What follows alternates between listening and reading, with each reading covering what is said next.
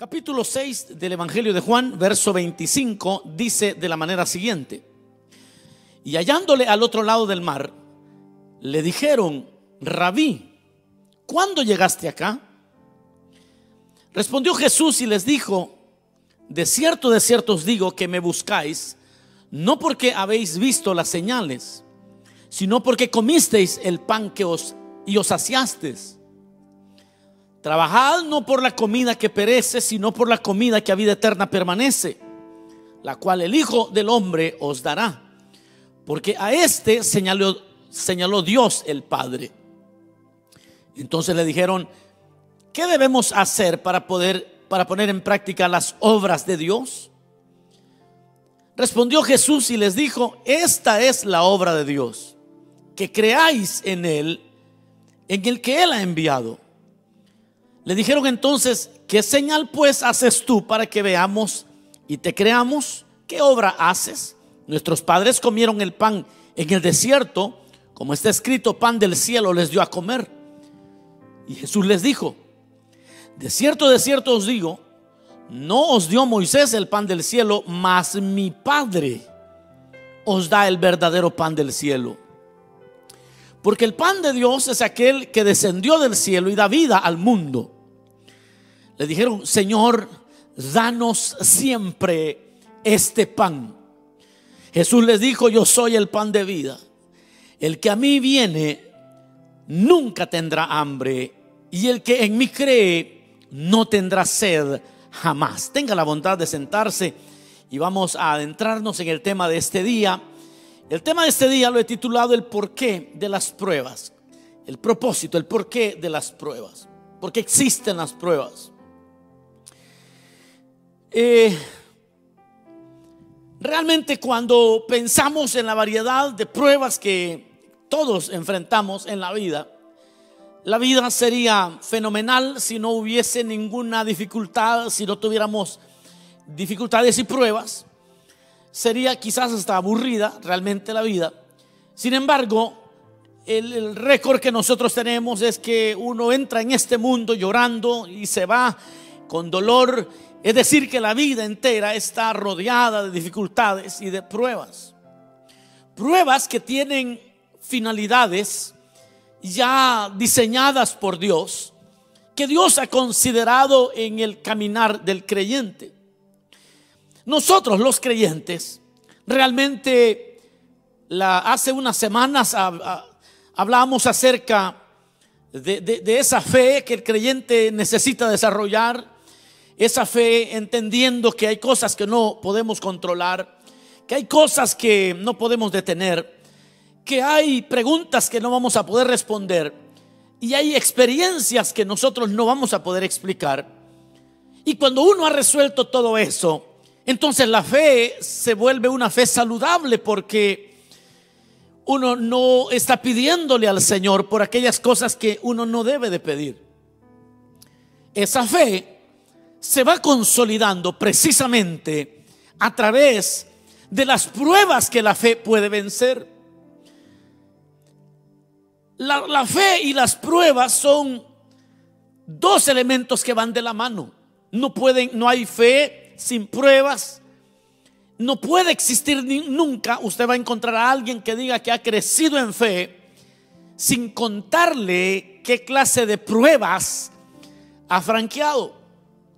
Usted no va a encontrar personas, no va a encontrar creyentes vigorosos, fuertes, con una fe robusta, sin historias dolorosas, sin historias tristes, sin testimonios que los que cuando uno los escucha de plano que se le eriza el, cuerpo y uno se queda pensando cómo, cómo lo logró.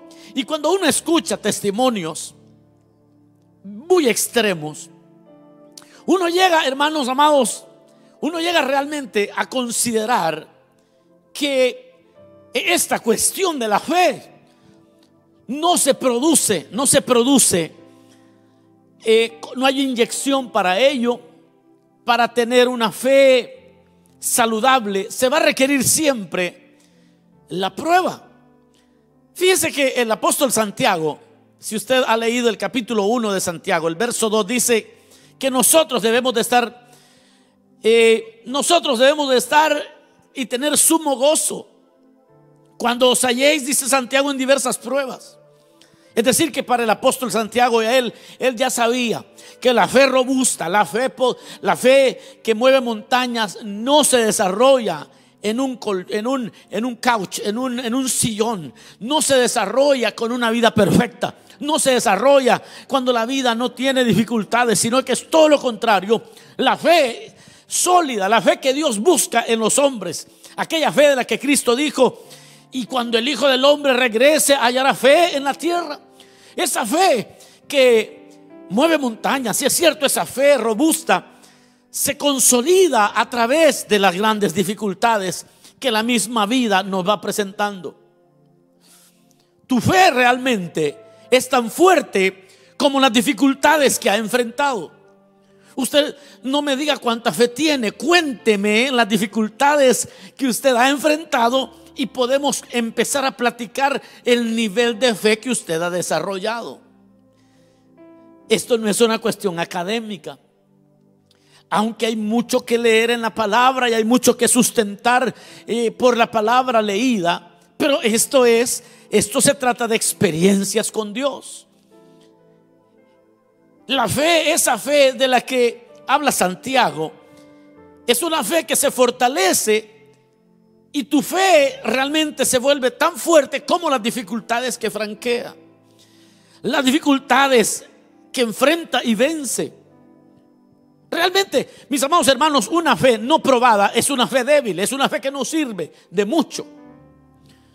Tal vez ustedes sabrán, pero el otro día estaba viendo un documental de cómo los, los vehículos más seguros aquí en los Estados Unidos y seguramente en otras partes del mundo, en Europa, todos ellos, cuando han sido totalmente acabados, están terminados, tienen que pasar múltiples pruebas. Los motores tienen que pasar pruebas, los vehículos para asegurarse que las cortinas eh, de aire, las, las, bolsas de aire eh, estén funcionales, que un golpe a una velocidad X no va a matar al conductor. Tienen que echar a perder muchos autos hasta que ellos están totalmente seguros que ese auto está apto para ser conducido en las calles. Los vehículos entonces que nosotros conducimos han sido probados. Y esos vehículos que son probados son buenos únicamente si los han chocado un montón de veces. Ahora, no el vehículo que usted maneja, por supuesto. Pero antes de que las condiciones sean propicias para que usted conduzca, el coche, como le dicen en algunos países, su vehículo, su auto, su carro, como usted le llame, ha sido probado. Ahora, cuando Dios permite las pruebas, porque aquí estamos viendo el propósito, el porqué de las pruebas. Cuando Dios permite las pruebas, e-, Él no está buscando nuestro mal, aleluya. No sé si ya me va siguiendo el pensamiento. Sino lo que Él está buscando es fortalecer nuestra fe. Lo que Él está buscando que sus hijos no sean vencidos por las cuestiones cotidianas, sino que como hijos cada prueba va fortaleciendo nuestra fe y ese músculo de la fe se fortalece con cada dificultad. Y entre más choques con la vida usted ha tenido, usted está listo para enfrentar lo que tenga el propósito de Dios. El propósito de Dios va a requerir una fe, una fe óptima. Y esa fe óptima se levanta por encima de las dificultades. Y cuando Dios permite entonces las pruebas, no es que está buscando nuestro mal, sino que está buscando fortalecer nuestra fe. Dios sabe que la fe que no es probada no sirve de mucho. Dios sabe que cualquiera que diga que tiene fe y no ha sido probado, ese es un inútil, no sirve son aquellos que en su llanto, que en su dolor y en su miseria pudieron esperar en el Señor. Son los que están preparados para cumplir su propósito. Son aquellos que están preparados para alcanzar las promesas. Son aquellos que pueden ir y cumplir los deseos que Dios tenía para ellos. Es que hay lugares que tú quizás no has soñado. Hay lugares donde Dios te quiere llevar, y, pero no estás preparado. Tienes que pasar algunas pruebas. Hay bendiciones que Dios te ha regalado ya. Están allá adelante, están en el siguiente año, quizás en el 2022. Ya todo está preparado, pero no están listos para aquello. Entonces tienes que pasar algunas pruebas. Eso es lo que encontramos en la palabra. ¿Por qué Dios permite las pruebas? ¿Por qué permite que lleguen la prueba? ¿Cuál es la razón? ¿Cuál es el porqué de las pruebas? Estamos hablando. Porque la prueba, oiga esto, la prueba revela la motivación. Vea esto, fíjense que lo que acabamos de leer, creo que ya la mayoría ubicó el tema. En lo que acabamos de leer es el relato que continúa a la alimentación de los cinco mil. El Señor había estado hablando durante todo el día, ya estaba un poco tarde, la gente no había comido. Los discípulos le dicen al Señor, el pueblo tiene hambre, déjalos que se vayan, porque ni diez mil denarios van a alcanzar para darle comer a toda esta multitud, porque eran cinco mil sin contar los niños ni las mujeres. Entonces el Señor le dice, ustedes denles de comer.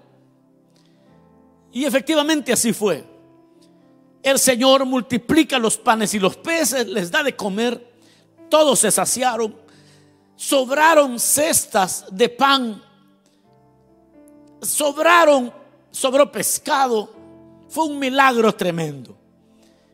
Terminado ese milagro, los discípulos se subieron a las barcas y se fueron al otro lado del lago.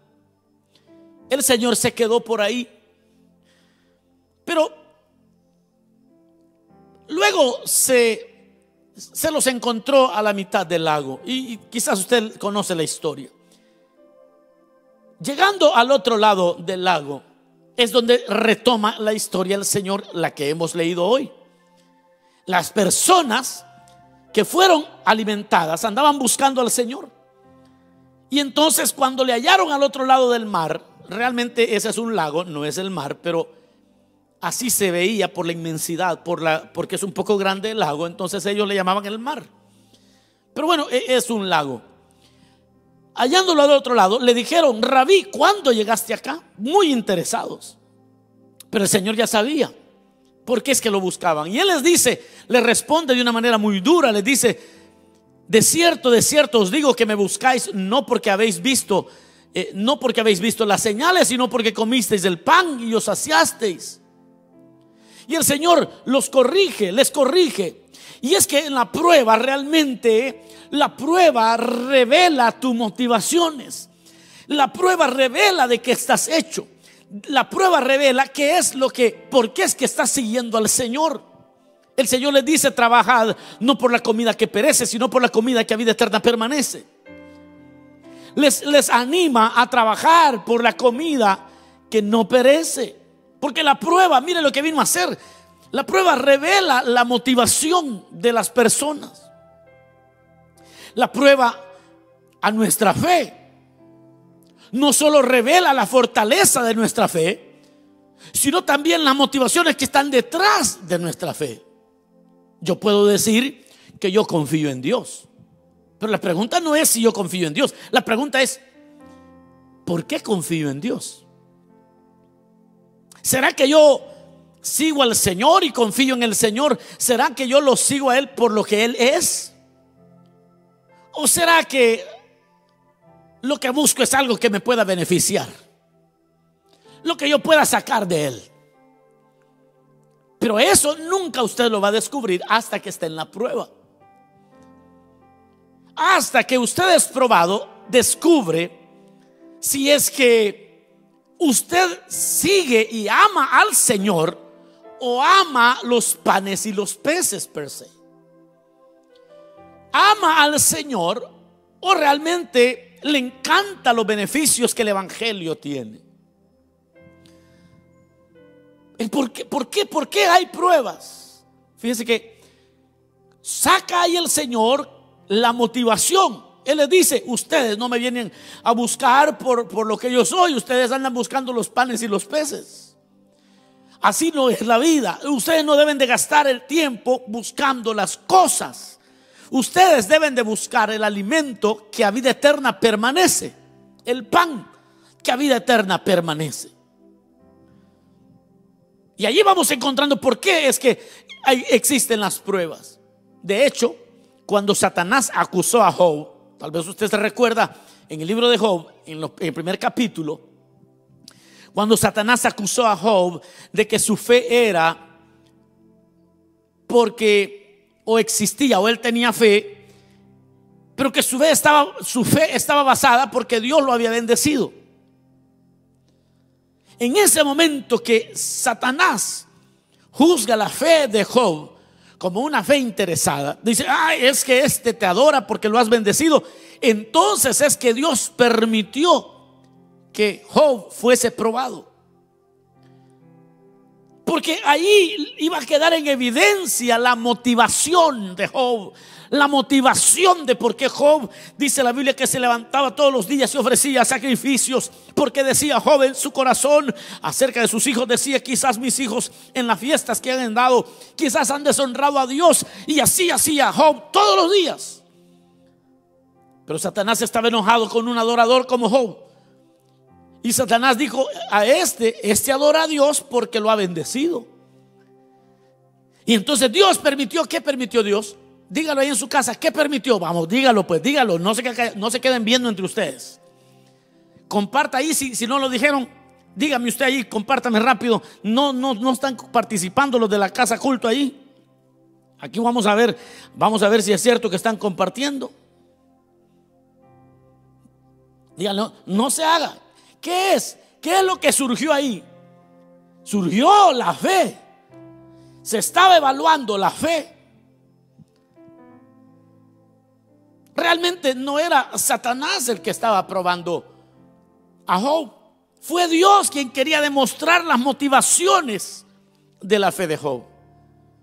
Fue Dios que quería darle una lección al mismo diablo es que cuando Dios te pone una prueba, quiere demostrarle a tu adversario que tú no estás con el Señor únicamente porque te bendice, sino que estás porque lo amas a Él, te bendiga o no te bendiga, dale un fuerte gloria a Dios al Señor. El propósito, el porqué de las pruebas. La prueba también revela la confianza en la palabra. La fe revela la confianza en la palabra.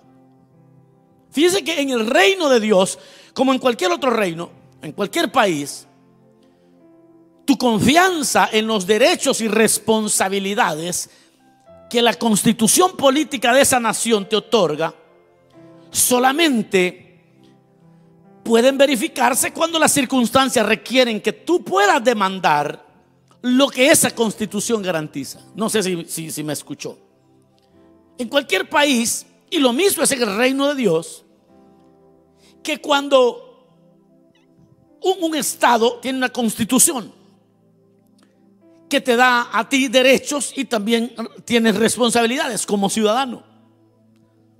Pero tú nunca vas a poner a prueba si es que efectivamente tienes derechos. Sino hasta que se presente una circunstancia donde se requiera que tú pongas a prueba y demandes lo que esa constitución garantiza. O cuando estás, por ejemplo, cuando estás en otro país y eres ciudadano de los Estados Unidos. Bueno, supe que aquellos que los agarró el, cierre del, del COVID-19, ciudadanos americanos en otros países, hicieron vuelos especiales para traerlos para traerlos de regreso. Lo mismo si usted es ciudadano de cualquier país y tiene alguna dificultad, usted puede buscar la embajada de su país para que le garanticen sus derechos. Pero hasta que estén las dificultades, usted se da cuenta si lo que su constitución dice, si la constitución de su país dice, si es que es real, si es que va cuando usted demanda esos derechos, se los van a cumplir. Pues de la misma manera, mis amados hermanos, la prueba de la fe, esa fe que usted le pone a la palabra de Dios, únicamente sucede en las circunstancias porque son las circunstancias las que proveen el ambiente donde usted va a poner a prueba la palabra que usted canta, la palabra que usted predica, la palabra que usted recita, los versos que se sabe de memoria. Eso es inútil hasta que llega la circunstancia y usted tiene que creerle a Dios que esa palabra es verdad. Ahí es donde la fe se robustece. Ahí es donde la fe crece. Porque la, la prueba viene a revelar la confianza, la fe que tú le tienes a la palabra escrita. Yo creo, así cantamos, creo en tus promesas, creo que tú me levantarás. Y, yo veo a la gente cantar y está maravilloso y es bueno que cantemos, que cantemos la palabra. Gloria a Dios. Pero usted no va a saber cuánto cree eso no se ve cuando usted levanta manos, eso no se ve cuando usted está de rodillas, eso no se ve cuando usted está leyendo. No, no, no, eso se ve, esa canción sale a, flote, a, flote todo cuando la circunstancia se pone oscura, cuando la situación se pone difícil. La prueba de tu fe en la palabra de Dios sucede en las circunstancias. Porque son estas las que proveen la oportunidad para que puedas verificar toda tu confianza en los sistemas políticos, económicos, social, cultural del sistema del reino de Dios. vamos a saber si es cierto. Él es mi sanador. Quiero saber. Entonces es en las circunstancias donde te vas a dar cuenta.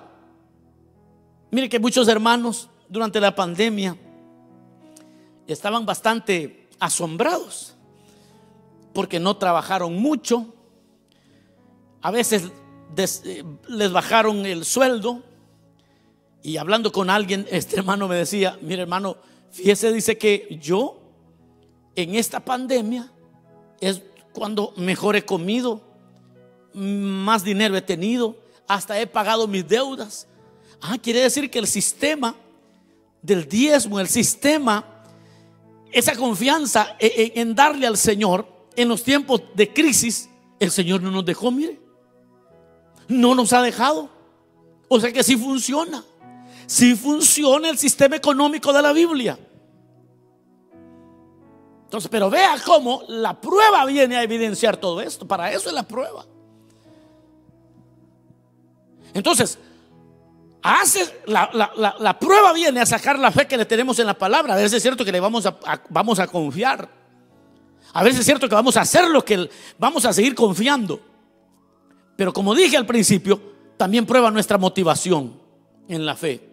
Y la motivación tiene un poder muy grande en esto de la fe. Motivo es la razón oculta o deseo que inicia sostiene y justifica toda acción nuestra. Motivo, la definición de motivo, es la razón oculta o deseo oculto que inicia, sostiene y justifica una acción. Ahora, toda acción humana es producto del motivo, de, la motivación. Toda, toda acción humana tiene un motivo, una razón de ser. Toda sea buena o sea mala, tiene un móvil, tiene una motivación. Ahora, ¿por qué es tan importante la motivación en el tema de la fe? Porque nuestra motivación nace de nuestra creencia y de nuestras convicciones. Si nuestra creencia es de que el Señor no nos dejará ni nos abandonará, ah, bueno, entonces la fe en medio de la circunstancia lo que va a hacer es va a brillar más. Si nuestra convicción es de que no he visto justo desamparado ni su simiente que, mendigue pan, pues lo más seguro es que en las circunstancias nosotros podamos brillar como las estrellas del firmamento. Ahora, ¿cuál es nuestra motivación o cuál es tu motivación para seguir a Cristo?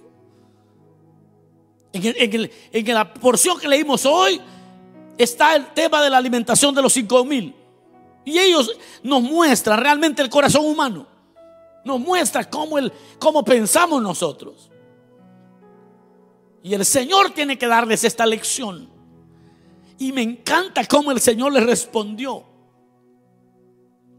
Porque el Señor les dice, trabajad, obrad, obrad Ahí la, traducción es, distinta, pero obrad por las cosas que permanecen y no por la comida que perece. Ahora fíjense que la respuesta de ellos, bueno, leámoslo, porque fíjense que la respuesta que ellos le dan al Señor es la siguiente. ¿Qué debemos hacer para poner en práctica las obras de Dios? Vea lo que le responde Jesús. Esta es la obra de Dios, que creáis en el que Él ha enviado. Pero ellos fueron muy astutos. Le dijeron entonces, ¿qué señal pues haces tú para que veamos y te creamos? ¿Qué obras haces? Porque nuestros padres comieron el maná en el desierto, como está escrito, como está escrito, pan del cielo les dio a comer la respuesta del Señor. Dios amado, eso es, esto es monumental, épico, esto es extraordinario. Porque fíjense que la mente de, de ellos, en la mente de ellos era, nuestros padres comieron el maná. Nuestros padres comieron el maná. Pero el Señor, miren la respuesta del Señor. Pero, es que no se pongan a pensar en el maná. El maná no es el milagro. El, el maná no es el punto. Es mi padre es el punto. Mi padre es el punto. El, mi padre les envió el maná. Mi padre es el que se los dio. Ustedes están enamorados del maná y no de mi padre. Aleluya. No sé si hoy ya me entendió bien este tema. Porque le dice, le dijeron ellos, nuestros padres comieron el maná en el desierto, como está escrito, pan del cielo. les dio a comer. Jesús les dijo, de cierto, de cierto os digo, no os dio Moisés el maná, fue mi padre. No os dio Moisés el pan del cielo, mas mi padre. O sea, lo que, lo que aquí el Señor está haciendo con esta gente es guiándoles les está moviendo. Les está moviendo de un punto a otro. Les está diciendo, no es el maná, es quien da el maná, es la fuente. Por eso es que la fe de muchos en esta pandemia se vio movida, porque ellos andaban buscando y sus motivaciones eran otras. Y el Señor tiene que enseñarles que la única cosa en esta vida que está garantizada y asegurada se llama Cristo. Que lo único que permanece es Cristo. Él es y debe de ser el objeto único de nuestra confianza en nuestra fe. Es decir, que nuestra fe no puede estar basada en los milagros que Él hace, en el pan que nos provee, sino en Él. Él, no su bendición, no su provisión, no su sanidad, sino Cristo. No es porque me sana, no es porque me provee, no es porque me bendice, es porque Él es Dios y eso basta. Y esa es una fe que vence, y es una fe que avanza, y es una fe que en las circunstancias es más que vencedora. Aleluya. Mire, hermano, es que fíjense que hasta las bendiciones, usted tiene que poner atención a esto. Hasta las bendiciones de Cristo son temporales. Por lo tanto, no debemos poner nuestra confianza en ellas. Hasta hasta Lázaro, Lázaro que resucitó, lo resucitó el Señor, hasta Lázaro se volvió a morir hasta esa resurrección milagrosa fue temporal. No te enamores de la resurrección. Enamórate del que puede resucitarnos para vida eterna.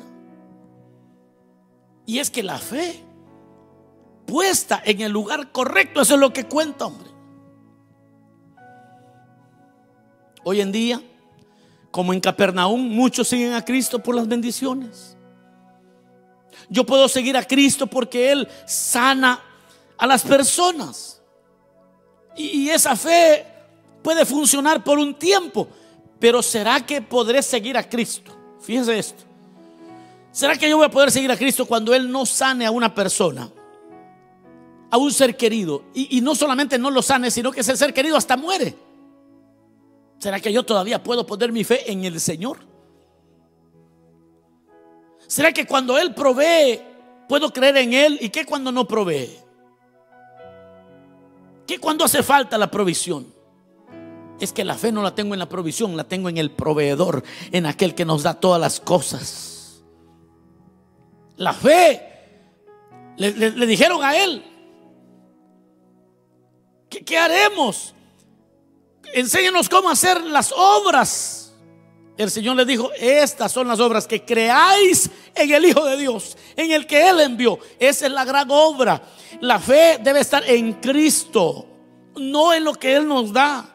En las, esa es la, las obras de Dios, que crean en Cristo, independientemente de lo que nos da o lo que no nos da. En otras palabras, el Señor está diciendo, no crean en el pan, no crean en los peces, no crean en los milagros, no pongan su fe en las obras de Dios, porque puede ser que, que el Señor obre muchas veces en, maneras que no lo entendemos, o que Él obre eh, como no esperamos. Como tú y yo a veces queremos, a veces no suceden las cosas. Por eso no podemos poner nuestra confianza en sus obras. Tenemos que poner nuestra confianza en Él. Porque a veces Él no va a hacer como nosotros esperamos y eso no significa que Él ha dejado de ser fiel. Lo que significa es que su propósito y su deseo no siempre son visibles a nuestra limitada perspectiva. No siempre es visible a nuestra comprensión. El propósito de Dios es siempre más grande que nuestras circunstancias y perspectivas personales.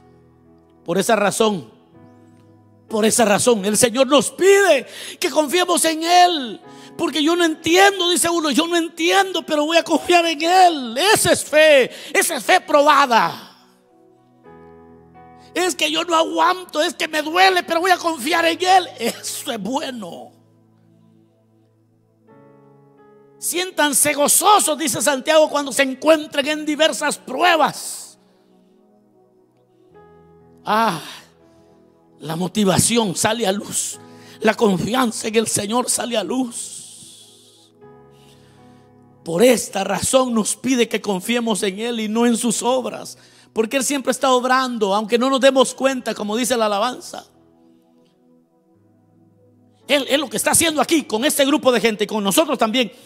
Fíjense lo que está haciendo, es moviendo nuestra motivación hacia Él en lugar de las cosas que Él hace.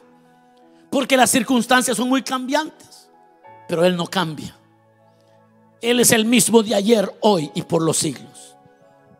Las cosas se deterioran, se pudren, son temporales y son indignas de nuestra confianza.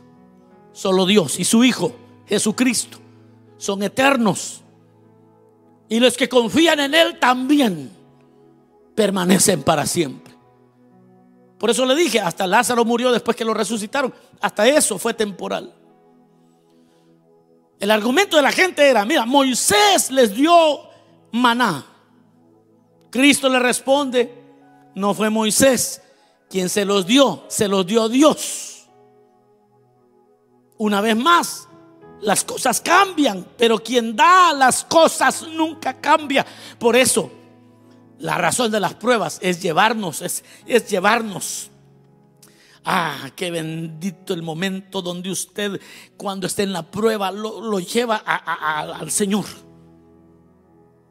Y qué madurez aquella cuando usted le dice al Señor, Señor, si me sanas, gloria a Dios. Y si no me sanas, I'm happy with you como dicen, era boy. Así es la cosa. E, es que ese es el propósito de las pruebas, pues. El detalle es que la respuesta del Señor es tan maravillosa. Que tanto el maná como Cristo descienden del cielo. Tanto el maná como Cristo descienden del cielo. Pero Él nos invita a que debemos de poner la confianza en la fuente y no en las cosas. Yo voy a ir finalizando. En el reino de Dios no se trata de cuánta fe tienes, sino dónde has puesto tu fe. ¿En quién has puesto tu fe? Fe en Él, no en, tu, en su provisión. Fe en el rey, no en su favor. Hay gente que ama más el favor de Dios que Dios a Dios mismo. Y por eso Dios envía esta palabra. Fíjese hermano, los que vivimos en California, los que, los que vivimos en California siempre estamos esperando el, grande, le dicen, los terremotos, que el Señor nos guarde. Siempre estamos esperando el grande, un terremoto que dicen que va a estar grande. Pero fíjese qué sucede, que como californianos confiamos en nuestro gobierno local, confiamos que las cosas son construidas, las casas, los edificios, son construidos para protegernos. Y toda nuestra confianza está puesta en el gobierno y en los códigos de construcción que garantizan nuestra sobrevivencia en una crisis. E, eso es fe. Y estamos confiando que cuando llegue el inspector a ver el fundamento de una casa que usted está haciendo, y llega el inspector y él dice, esto está muy, muy, va a ser de dos, de dos pisos, tiene que hundir más esto, tiene que meterlo mucho más profundo. Porque el inspector está haciéndolo de acuerdo a los códigos contra terremotos. Está trabajando y usted vive en el apartamento que vive y vive en la casa que, que vive confiando en el gobierno local de que ellos están cubriendo todas las todos los frentes para que cuando llegue un terremoto no le caiga de, de sombrero el techo. Como creyentes podemos pasar por tiempos difíciles, pero si usted y yo estamos a código, no nos moveremos. Si confiamos en la palabra, no nos moveremos, venga el terremoto que venga. La fe no nos evita la pandemia. La fe no nos evita los terremotos. La fe no nos evita las crisis en la familia.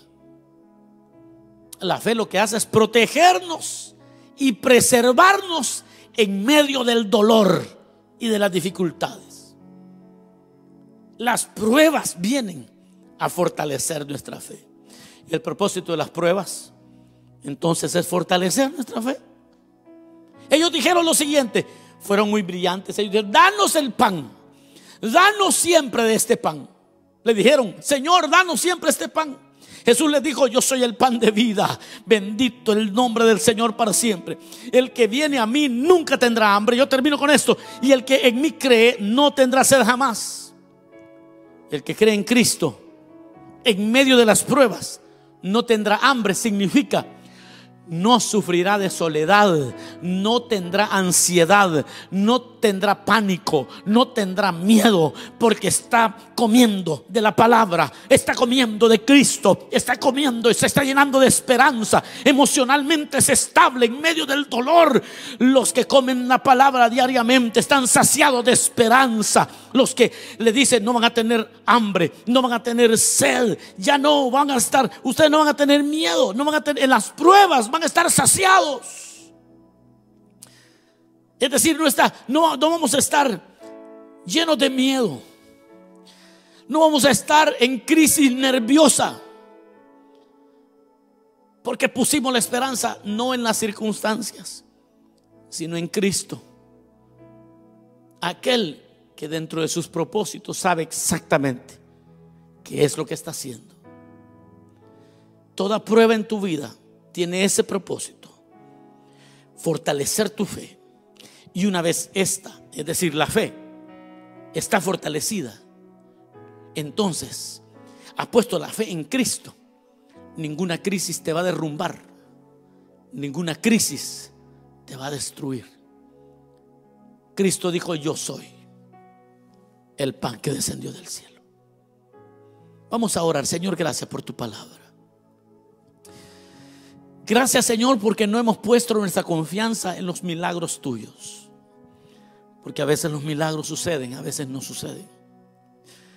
Pero tú siempre llenarás de esperanza los corazones de los que confiamos en ti, Señor. Saciarás nuestra alma del bien. Siempre saciarás nuestra alma de tu favor. Siempre saciarás nuestra alma de esperanza. Siempre saciarás y no tendremos hambre y no correremos de un lado para otro en desesperación porque tú, Señor, suplirás todas nuestras necesidades emocionales. Bendito pan del cielo que nos sustenta día a día. Bendita palabra que nos sana el corazón.